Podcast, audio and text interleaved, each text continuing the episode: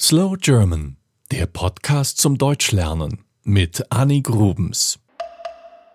Machen wir eine Zeitreise durch die deutsche Architektur. In der Antike waren die Römer in Deutschland und brachten natürlich auch ihren Baustil mit. Sie bauten Brücken, Amphitheater oder die Porta Nigra, ein bekanntes Stadttor in Trier. Die Germanen selbst lebten in Hütten, waren also architektonisch eher bescheiden. In der Romanik vor gut tausend Jahren wurden eifrig Kirchen und Klöster gebaut, der Lübecker Dom zum Beispiel oder der Dom zu Speyer. Auch Burgen wurden in dieser Zeit errichtet, beispielsweise die Nürnberger Burg. Die Gotik schwappte von Frankreich nach Deutschland und brachte uns ebenfalls viele Kirchen. Der Kölner Dom ist ein typisches Bauwerk. In der Gotik baute man die Türme so hoch wie möglich. Gerne waren es zwei Türme. Dazu wurden die Fassaden reich verziert und mit Fenstern durchbrochen. Die Statik wurde, soweit es ging, von innen nach außen verlagert, so dass es innen keine oder nur wenige Balken oder Stützpfeiler gab. So wirkten die Innenräume groß und schwerelos. Die Menschen lebten aber natürlich nicht in gotischen Kirchen. Für sie gab es vor allem Fachwerkhäuser, das sind Häuser mit einem stabilen Holzskelett, das mit Mauerwerk ausgefüllt ist. Die italienische Renaissance kam im 16. Jahrhundert nach Deutschland, setzte sich aber nicht so recht durch. Die Landshuter Stadtresidenz wurde allerdings von italienischen Handwerksmeistern erbaut und auch die Kirche St. Michael in München ist im Stil der Renaissance gebaut worden.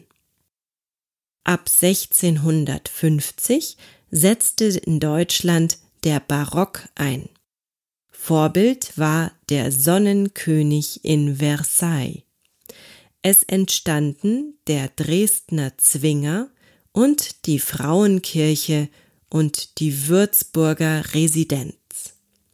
Im Barock gab es prächtige Treppenhäuser, Decken und Wände wurden reich bemalt und verziert, es wurden Bilder in die Bauten integriert und Skulpturen, Heute würde man diesen Stil wohl überladen nennen.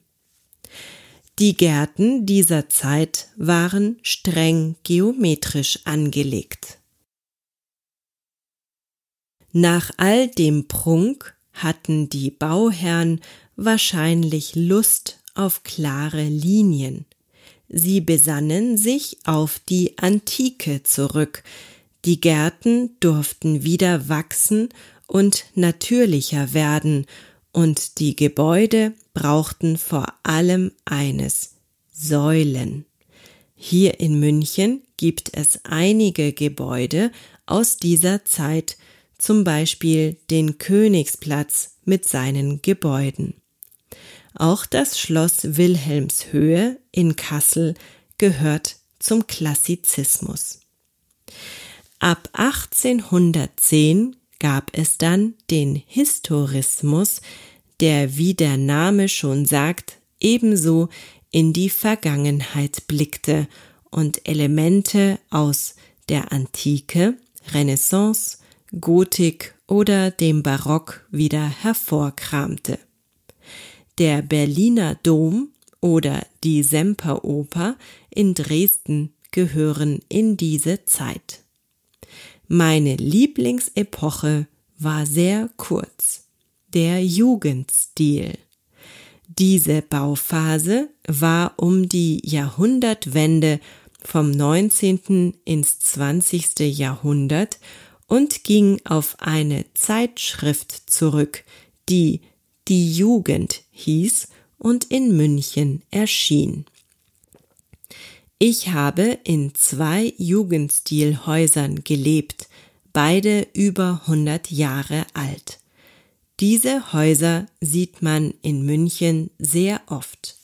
Und danach war schon die Moderne da. Industriebauten oder auch das Bauhaus, von dem ich euch schon erzählt habe. Man entwickelte kostengünstige Bauweisen, Wohnhäuser wurden funktional durchdacht, Linien wurden klarer, es gab keine Schnörkel und Verzierungen mehr. Aber dann kamen die Nationalsozialisten und brachten auch die Architektur der Zeit durcheinander. Sie wollten zurück zum Neoklassizismus und bauten monumentale und überdimensionierte Betonklötze, die leider auch heute noch stehen. Zum Beispiel die Zeppelin-Tribüne in Nürnberg oder das Haus der Kunst in München. Der Zweite Weltkrieg zerstörte viele Gebäude. Die Städte waren zerbombt. Sie mussten mit wenig Geld und Mitteln wieder aufgebaut werden. Daher stehen heute leider in vielen deutschen Städten sehr hässliche Gebäude, die in den 50er, 60er und 70er Jahren entstanden sind. Und die zeitgenössische Architektur? Ich würde sagen, in Deutschland besteht sie aus viel Glas und klaren Linien. Und manche versuchen nachhaltig zu bauen.